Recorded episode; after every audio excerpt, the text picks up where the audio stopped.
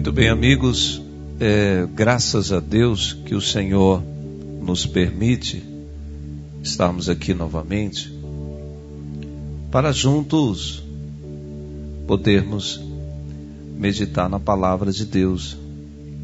Palavra de Deus que é luz, lâmpada para os meus pés e luz para os meus caminhos. Concorda comigo? A palavra de Deus que sempre tem uma inspiração, uma direção e traz o norte para a nossa vida. Existem algumas manifestações, existem alguns sentimentos que são provenientes da natureza do ser humano, da carne propriamente dita. E se nós nos deixarmos dominar por essas manifestações, nós estaremos entrando no labirinto da crise, no labirinto do desajuste, no labirinto onde muitos não conseguem sair e vão se perdendo. A Bíblia diz o seguinte: eu vou ler o texto e depois nós iremos discorrer um pouco a respeito do texto. Pode ser? Ah, então tá bom. A Bíblia diz o seguinte, Gálatas 5,16: Por isso digo, vivam pelo Espírito, e de modo algum, de modo nenhum, satisfarão os desejos da carne. Pois a carne deseja o que é contrário ao Espírito, e o Espírito o que é contrário à carne. Eles estão em conflito, um contra o outro, de modo que vocês não fazem o que desejam. Mas se vocês são guiados pelo Espírito, não estão debaixo da lei.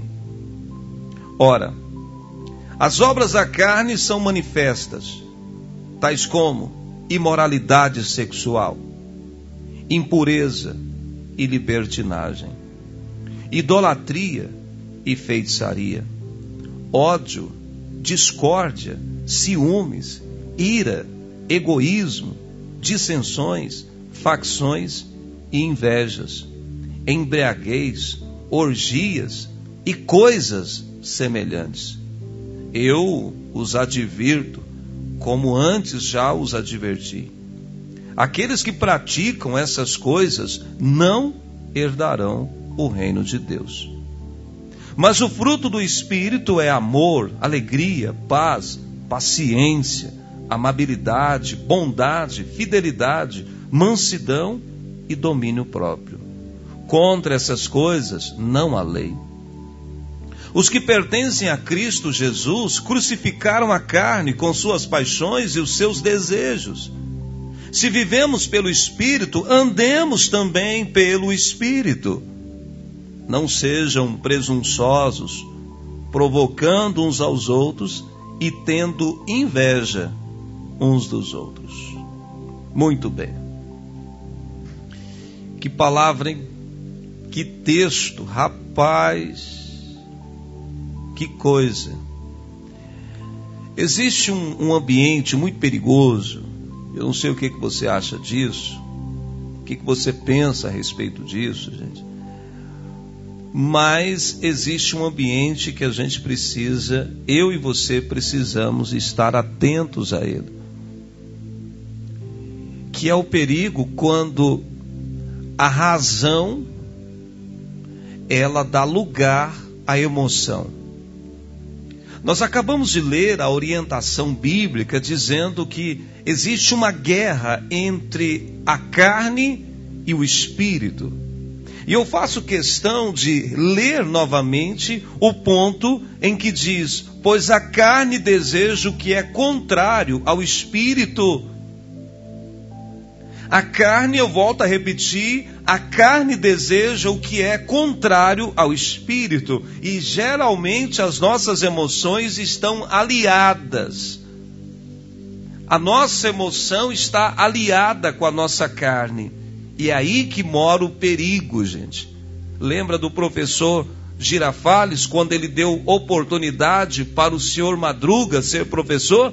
Se você vê uma caveira em uma cerca elétrica, aí você vai, o que, que significa isso? Perigo perigo. Aí você vai e põe a mão e vai ser eletrocutado. Vai ser eletrocutado.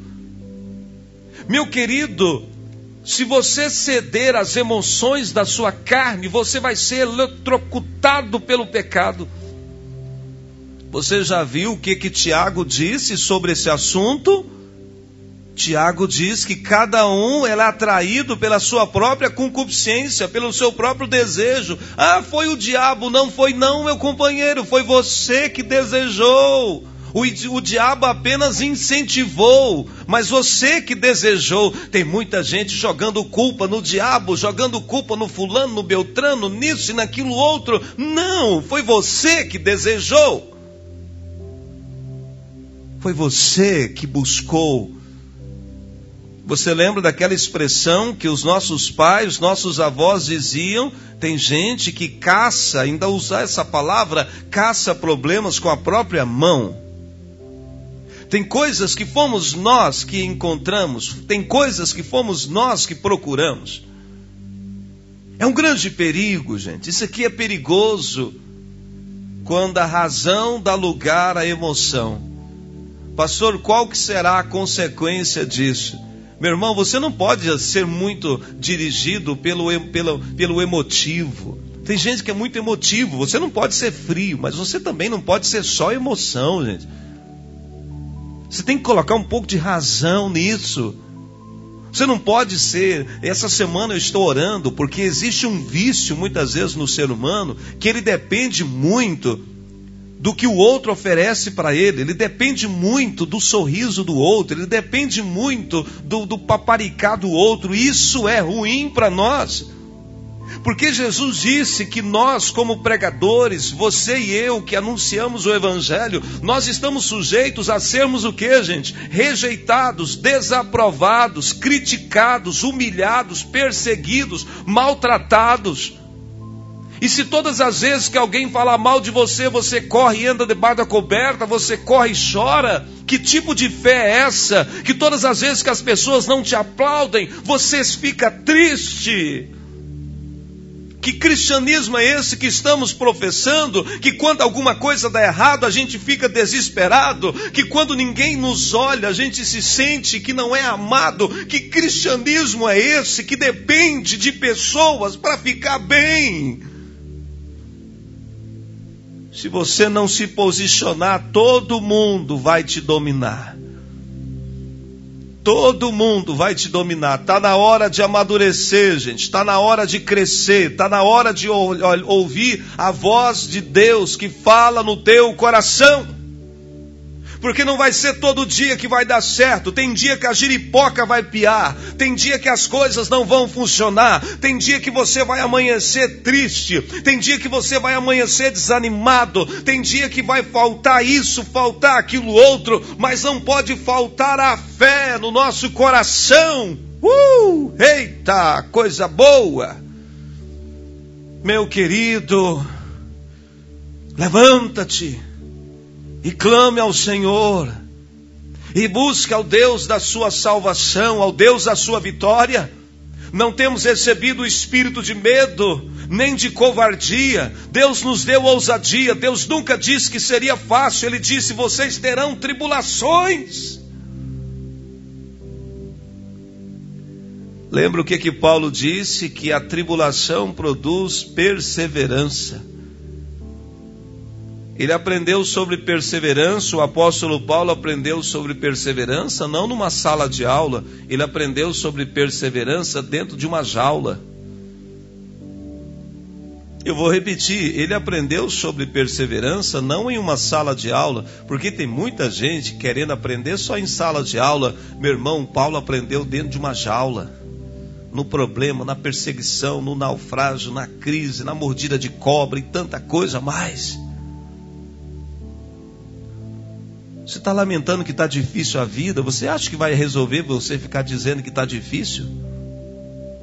Você acha que vai resolver mesmo? Você dizer, está difícil, está difícil. Você acha que isso vai trazer solução para o seu problema? Você dizer que está difícil, que não está fácil? Toma cuidado, porque a sua emoção pode ser a sua prisão. O campo emotivo é um campo muito complexo. A Bíblia diz: Não vos conformeis com esse século, mas transformai-vos pela renovação da vossa mente. A consequência, muitas vezes, de falar ou fazer coisas somente no campo da carne, é que mais tarde nós iremos lamentar. Mais tarde nós podemos lamentar. Tem uma senhora na Bíblia, e também tem uma senhora me ouvindo agora, que diz assim: Pastor, será que um dia eu vou conseguir ser feliz? Você não precisa esperar as coisas mudarem para você mudar. Porque felicidade não está ligada a uma conquista. Felicidade está ligado a uma decisão. O dia que a senhora decidir ser feliz, a senhora não vai permitir que a palavra desse infeliz entristeça o coração da senhora. Porque muitas vezes nós estamos permitindo que palavras de pessoas infelizes nos torne infeliz. A infelicidade do outro não pode se contaminar em nós. Você não pode ser contaminado com a infelicidade do outro. Quem está entendendo o que eu estou dizendo? Essa senhora, em que a Bíblia narra o nome dela como Ana, o seu filho Samuel conta e narra a história da sua própria mãe. Que ela tinha um grande sonho, que era ser mãe, ser geradora de filhos. Muitas pessoas têm um sonho no coração. Um sonho em que a vida seja uma vida diferente a qual está sendo hoje. E aquela senhora, ela se casou com uma expectativa: eu serei uma mãe de muitos filhos. Só que com o passar do tempo, ela percebe que aquele sonho ele vai se tornando em um grande pesadelo. O que ela mais buscava, ela percebe que ela está se distanciando. Eu tenho pessoas agora que estão me ouvindo, que estão dizendo, pastor, o senhor está contando a minha vida. Porque todos os dias eu sinto que eu estou mais longe do meu sonho. Oh, meu Deus. Gente que está dizendo, pastor, eu sinto que eu estou me afastando da igreja. Eu estou dentro da igreja, mas eu estou deixando de ser igreja e eu não estou conseguindo voltar. Eu estou falando com pessoas que estão distantes uma da outra, dentro da própria casa, e você tenta se aproximar do seu marido, mas parece que tem um muro invisível, você não consegue chegar perto dele, você não consegue entrar no coração dele. Tem mãe que está me ouvindo que daria de tudo para entrar na alma, no coração do filho, mas não consegue.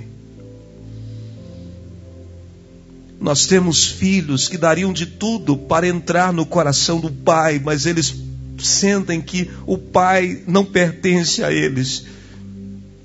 Nós temos adultos hoje com problemas de paternidade que não conseguem se aproximar do pai nós temos adultos hoje que nunca receberam o abraço de um pai.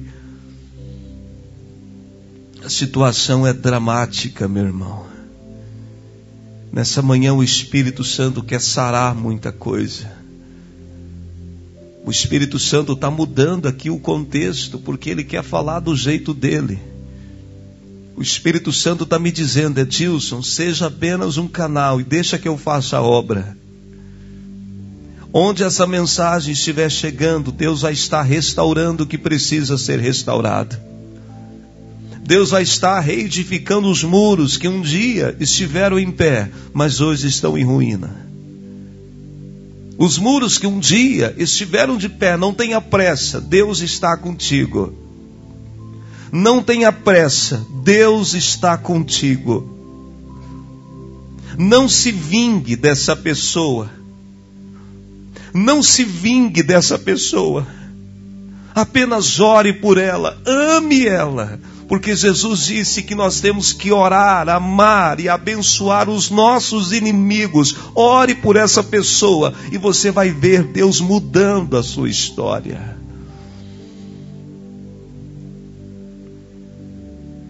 Ana entra para um casamento com uma grande expectativa. Eu vou gerar muitos filhos. Eu serei mãe. Só que o tempo passa e ela percebe, isso é enigmático, que por mais que ela acreditava, mas nada mudava. E ela começa a entrar numa crise dentro dela, porque ela acredita numa coisa e vive outra. Quantas pessoas não quero te ferir, não quero te machucar, mas eu quero colocar a verdade em cash. Tem muita gente que acredita no amor, mas vive uma dor dentro dela. Você acredita numa coisa, mas vive outra. Gente que acredita no casamento e sonhou com o casamento, mas ela vive um tormento dentro da própria casa. Pessoas que têm um chamado, mas estão isoladas. Você tem um chamado, mas você está isolado, afastado. Gente que tem um chamado, mas não consegue nem ir à igreja mais. Não consegue nem ir à igreja mais, mas tem um chamado. Que coisa! coisa estranha. Eu estou falando com uma pessoa que tem um chamado forte, mas ela não está conseguindo nem ir à igreja mais. Vem tanto questionamento na sua mente, vem tanta coisa na sua cabeça que você não consegue. Isso te acusa, isso te perturba e você se sente mal. Você se sente mal com o chamado de Deus nem você consegue explicar, mas você se angustia por causa do chamado de Deus no seu coração. Uma coisa que era para ser glória ao reino está sendo um peso no seu coração.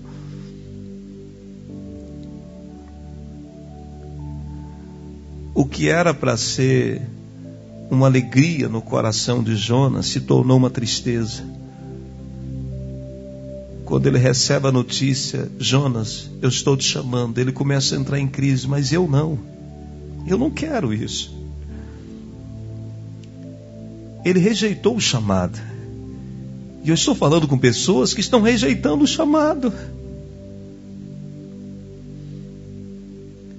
Estão rejeitando.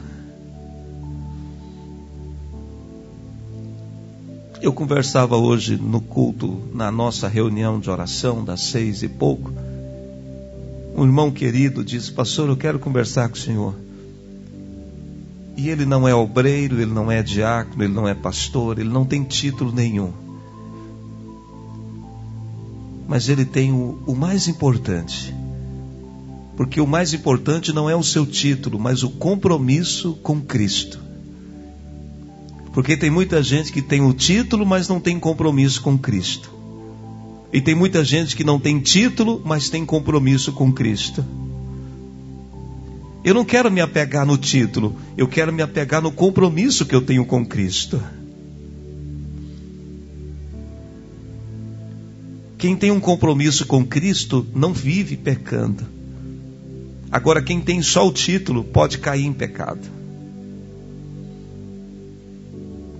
E aquele irmão me disse hoje cedo, dizendo, pastor, Deus colocou algo no meu coração para dizer algo para uma pessoa. E de repente eu comecei a dizer, mas eu não sou obreiro, eu não sou pastor, não sou presbítero, não sou diácono.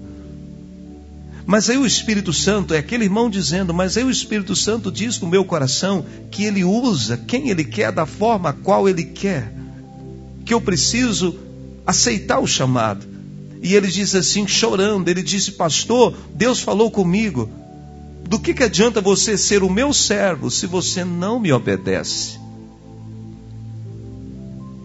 Quantas vezes a gente, com o nosso sentimento de inferioridade, permitindo que o diabo nos defina como fracos, como medrosos, e a gente recua? Até quando você vai ficar fugindo de Deus? Até quando você vai ficar comprando passagem para ir para outros lugares.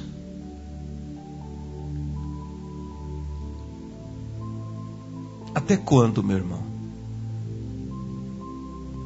Aquela senhora, ela está casada, passa ano, entra ano, passa ano e entra ano. E uma vez por ano, havia uma grande festa em Jerusalém. E todo mundo subia para Jerusalém, cantava, se alegrava, comiam carnes. E Ana ia em um ano, ela pensava: não, nesse ano não deu certo, mas no ano que vem vai dar certo. Até que esse ano que vem, ano que vem, isso foi angustiando o coração dela. Quando a gente era criança, a gente olhava um caminhãozinho de boi Lembra daqueles caminhãozinhos de boi que tinha na vitrine? A gente falava assim: pai, mãe, eu quero, eu quero. A gente ouvia aquela frase: na volta, a gente compra. Quantos estão até hoje esperando essa volta? Eu, depois de adulto, eu comprei um caminhãozinho de boi para mim. E vou comprar um outro porque o Daniel pegou meu caminhãozinho de boi e estragou tudo. Vou comprar um outro caminhãozinho de boi para mim. Vou esconder, colocar ele bem no alto. Nem meus netos vai brincar com ele, vai ser lembrança. Caminhãozinho de boi. Nem sei se ainda tem para vender aqueles de plástico que era sonho de consumo. Na volta, mas não era por culpa dos pais, é porque não tinham recurso. No meio daquela festa, Todo mundo tentava alegrar Ana, mas ninguém tinha recursos miraculosos para alegrar o coração, porque só o milagre poderia alegrar o coração daquela mulher. Só o milagre poderá alegrar o seu coração e tirar você da depressão. Isso, um milagre. E esse milagre é só Jesus que pode fazer. Nós estamos enfrentando uma batalha espiritual, gente.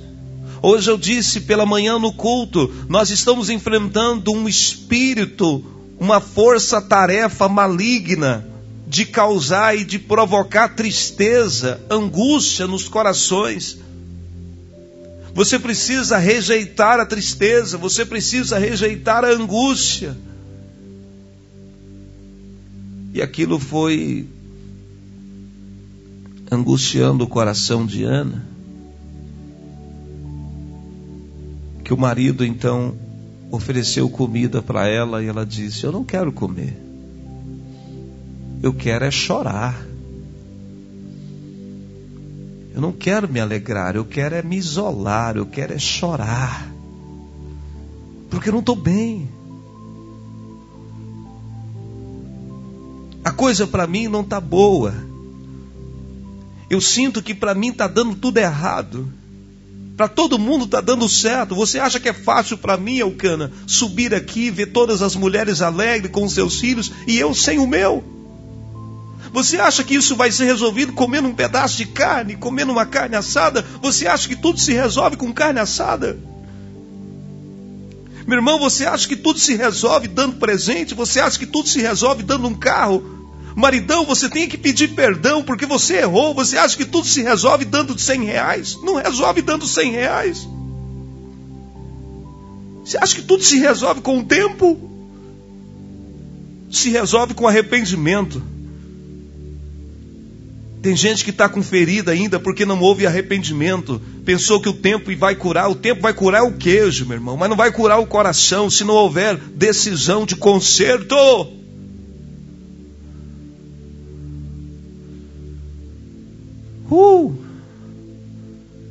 Vai embora não, meu irmão, fica aí. Tem unção dobrada para você. Tem mudança para a sua vida, mas não há mudança sem um preço. Está na hora de parar de tapear, de tampar o sol com a peneira. Está na hora de encarar a verdade. Está na hora. Está na hora, gente. Ana olhou para o esposo e disse: Chega disso. Chega de viver de aparência. Há anos que eu não estou bem, mas eu estou aqui fingindo que estou bem. Chega. Vem cá, Ana, não chega disso. Eu cansei de fingir. Eu cansei disso. Se você está cansado de fingir, meu irmão, se você está cansado dessa vida de religiosidade somente, se você está cansado de beber água só do rio e quer beber água direto da fonte, vem para Jesus. Vem para a Bíblia, vem para a palavra. Vem se relacionar com Jesus. E Ana ela entra no templo.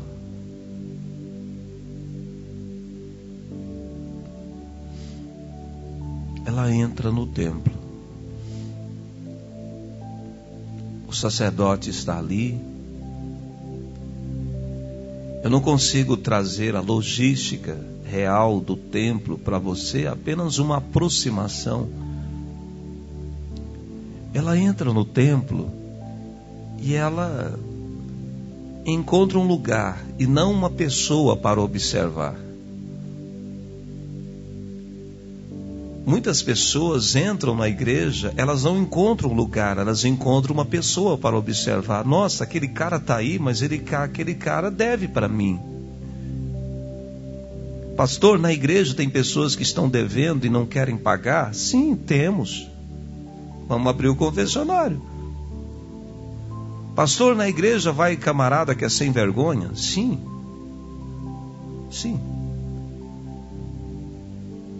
Quando você lança a rede, você só não pega os peixes melhores, você pega tudo. Depois, o dono da pescaria seleciona. Não é o pastor que vai selecionar, não é o obreiro quem vai selecionar, é o próprio Deus, porque a igreja não é do pastor, a igreja é de Jesus. E ele disse: Venham todos. Então, quando você chegar na igreja, encontre um lugar. Não fique, não vá para observar, vá para encontrar um lugar. Quando eu fui para a igreja, eu encontrei o meu lugar. Aqui é o meu lugar. Eu nasci para isso. Quando eu comecei a pregar, eu encontrei o meu lugar. Tem gente que hoje está atuando numa área, no ministério, e não sabe se é naquela área. Então, meu irmão, o que, que você está fazendo aí, cara? Como que você está atuando em uma área, no ministério, se você não sabe que aquela é a sua área? A dúvida não é companheira da fé. Você tem que saber. Você tem que entrar em oração, conversar com o pastor, conversar com alguém e dizer: Olha, eu preciso encontrar o meu lugar. Você está em dúvida se você tem que estar tá casado com essa pessoa ainda? Já tem 10 anos, você ainda não sabe se você tem que estar tá com ela? Pelo amor de Deus, ué. Não, gente, cara, vamos acordar, ué. Você não acha que é essa faculdade que você tem que fazer? Você já está se formando e você está em dúvida se é essa faculdade? Cara, pelo amor de Deus, irmão. Me perdoe, cara, mas para aí, ué. A convicção, meu irmão, é o principal passo do cristianismo. A ausência da convicção é a dúvida. Ora, bolas, carambolas. Ana, ela encontrou o seu lugar. Saiu do meio da multidão, largou o churrasco lá fora, largou tudo. Se você não quer largar o mundo, meu irmão, então fica aí, cara. Fica aí, bicho.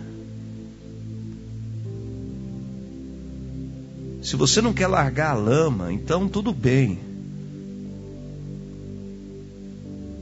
Você é livre para fazer suas escolhas. Opa! Olha o tempo. Cara, hoje é daqueles dias que você dá vontade de deixar rolar até o dia, até o sol, o sol, o sol escurecer, gente. Mas vamos orar. Senhor, muito obrigado pelo que o Senhor tem falado. Muito obrigado, Deus, porque alguma coisa, Deus, o Senhor está mudando a nossa vida. Eu quero me apegar nessa mudança do Senhor. Em nome de Jesus, amém e graças a Deus. Envie essa mensagem para um amigo, para uma amiga. Pastor, eu quero participar. 649 9957 9820, tá bom? No segundo semestre está chegando o livro é, das mensagens do programa Pela Fé essas mensagens vão se tornar em livros. Está chegando, gente. Para a glória de Deus, está chegando no segundo semestre. Um abraço, gente. Deus abençoe, viu?